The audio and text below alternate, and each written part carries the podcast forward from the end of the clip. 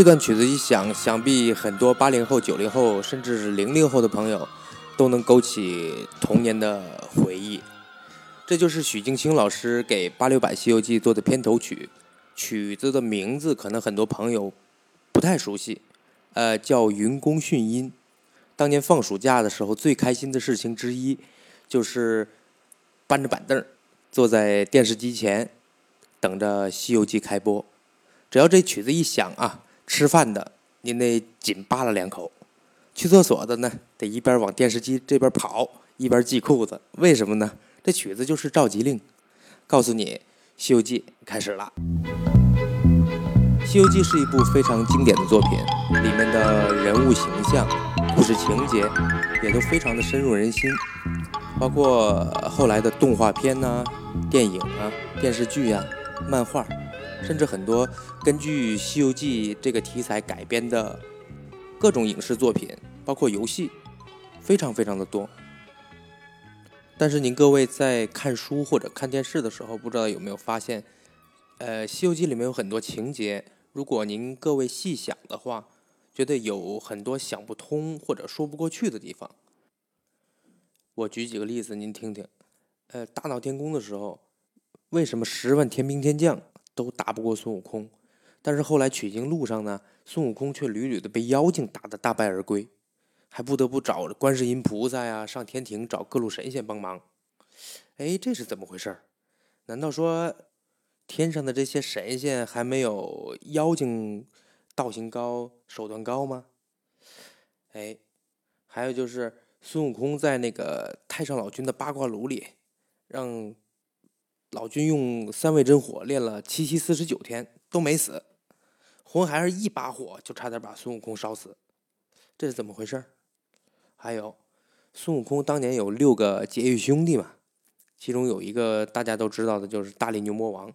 这六个结义兄弟全书从头到尾就大力牛魔王出现过，其他几个人都没出现。人呢？还有就是猪八戒这个人吧，一路上。无非就是偷奸耍滑，还嘴馋，这是本性使然吗？如果是这样的话，那取经路上为什么找他？找比他优秀、比他出色的人那么多，为什么单单找他呢？还有就是另外一个人，只会说大师兄师傅被妖怪捉走了，啊，大师兄二师兄被妖怪捉走了。哎，这沙和尚和那个猪八戒一样，为什么要选他呢？还有一个问题，您想想。神仙到底是不是长生不老的？如果是，那他们为什么要吃王母娘娘的那个蟠桃呢？还有一些妖精要下来吃唐僧肉，目的是长生不老。如果不是的话，那神仙寿命到底有多少呢？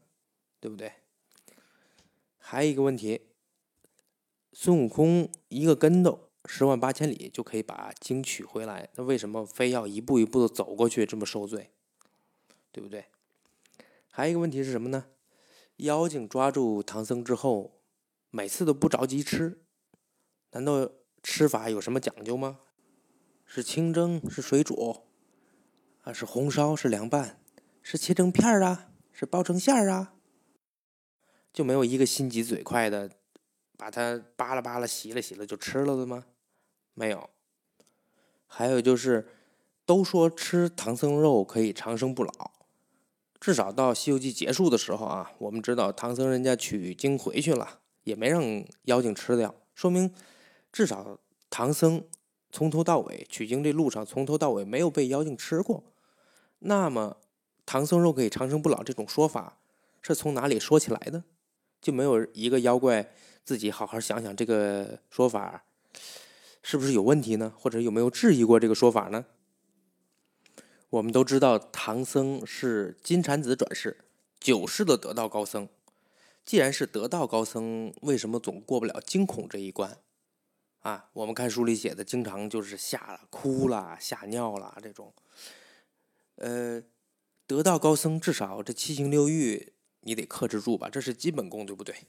七情六欲包括这七情里头就有喜怒忧思悲恐惊，其中恐惊这个明显唐僧是不过关的，对不对？